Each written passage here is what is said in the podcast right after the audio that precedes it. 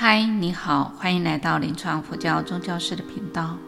我是临床佛教宗教师建明法师，很高兴能在空中与您分享，陪你善终，探讨善终旅程，描摹出独一无二的生死智慧图像。分享临床宗教师陪伴末期病人从跌宕到升华的灵性世界，不上一堂人人必修的生命课题。今天要来跟大家分享的是，如何到我们病房里面去服务，应该注意哪一些事情？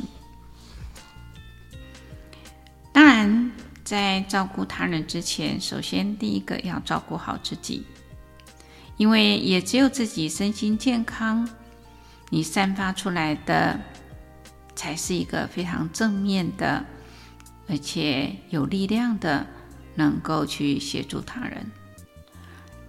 如果你的内心里面喜欢斤斤计较，一点点小事情就挂在心上，那么要照顾好他人就不是那么的容易。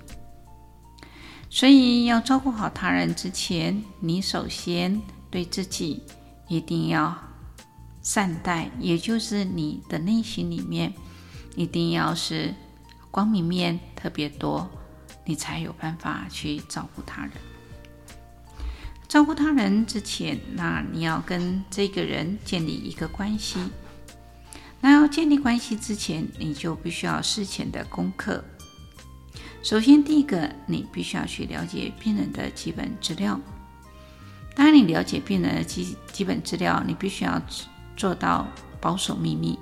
也就病人的隐私，你不可以把你看到的到处去跟人家讲，所以这一点呢，啊、哦，是很重要的。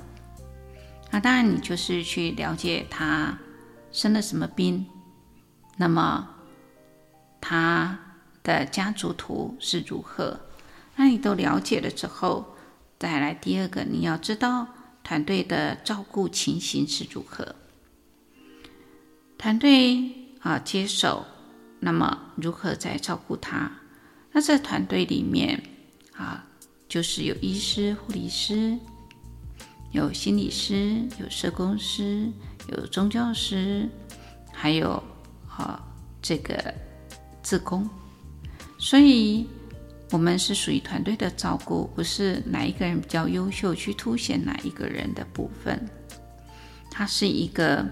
要合作的，所以在合作的过程当中，我们一定要站在他人的立场去想象。那么，我们也要给病人给予支持。那么有问题呢，我们不带着说我一定要去解决，或是去解救，或是对他们的问题进行的一些批判。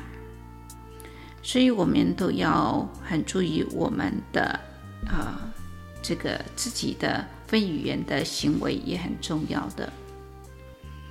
那么，很多的事情不要太快的下结论。当你听完了一些事情的时候，不要就主观意识的下定了决定。那你也要懂得发挥同理心的同时，避免。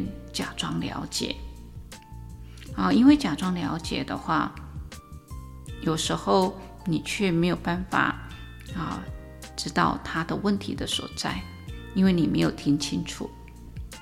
那你也要避免一直重复对方的话语，啊，避免反应内容过长，所以呢，呃，喧宾夺主了。用的语言的层次呢，也要与当事人的背景呢相符合。好，所以你要注意呢对方的非语言的行为，所以这些都很重要的。那么我们在谈话的内容呢，不要漫无边际的对话，要谈有意义的啊这个聊天。那么不切实际的问候的啊，这个也要注意。尤其我们要敏锐的观察力，在他的周围放了些什么东西。我们知道那么我们可以去观察他。所以在对话的过程当中，我们要用真心去对待，因为这个对话是一场心灵上的，不是用头脑的对话。所以要用心去聆听的，不是只是用耳朵去听的。那么用真心实意的去展现你的真诚，我们绝对不要假装。那我们可以跟病人的是当朋友，不是去当英雄。所以，我们试着提供一个桥梁，让病人自己走过自己的恐惧。所以，我们要学会听进对方的意思跟含义，那么我们才不会呢，呃，说错话。然后理解错误，所以这些都要透过练习的。那么，你也要去感受对方跟你对话当中，他对你的感受是什么。你如果有真诚，那接下来的情况就会更好。所以我一直很喜欢一句话。我们在陪伴病人的过程当中，我们看到他人的生病，我们也有能够啊警惕自己。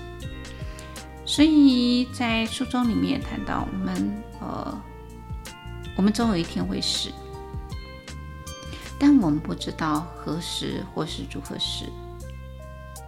所以我们常常也不曾为今生花太多的时间和思考。我们总是迷失在虚假的希望、梦想和野心当中。那借由我们去照顾病人当中，我们可以反思、检讨，那么改序、改正自己。所以，我们看到他人，有些人呢，呃，经年累月的工作，等到退休的时候，才发现已经年华老去了，濒临死亡。结果他手足无措，所以在这一些当中，我们就可以在病房里面学习，因为它是一个生死的场域。那么在这生死的场域当中，我们可以借由这样的思想上来修行，因为众生都被五蕴。六尘的感觉所迷惑，因此也无止境的迷失在轮回中的恶性流转当中。所以，如果我们能够借由在病房里面的照顾他人当中去学习看待生死这个议题，我相信它就是一个非常棒的一个修行的场域。因为这么多的病人都是我们的老师，可以让我们用不同的角度去看待自己的生命。所以，希望今天所提供的一些问题也好、思考也好、就是角度也好，都能够带给各位在。不管你的生活当中，或是去服务病人当中，都能够有所提升。今天就分享到这里。我是我生命的主人吗？如果是，我能主宰自己的生死吗？如果不是，主宰我生死的又是谁？想探讨生活中如何让身心灵得到宁静与喜悦吗？欢迎您加入我们的行列，分享你的生命故事。今天我们就分享到这里，感谢各位能聆听到最后。固定每周六上架新节目，欢迎各位对自己有想法或意见，可以留言及评分。您的鼓励与支持是我做节目的动力。祝福大家平安喜乐。谢感谢您的收听，下星期见，拜拜。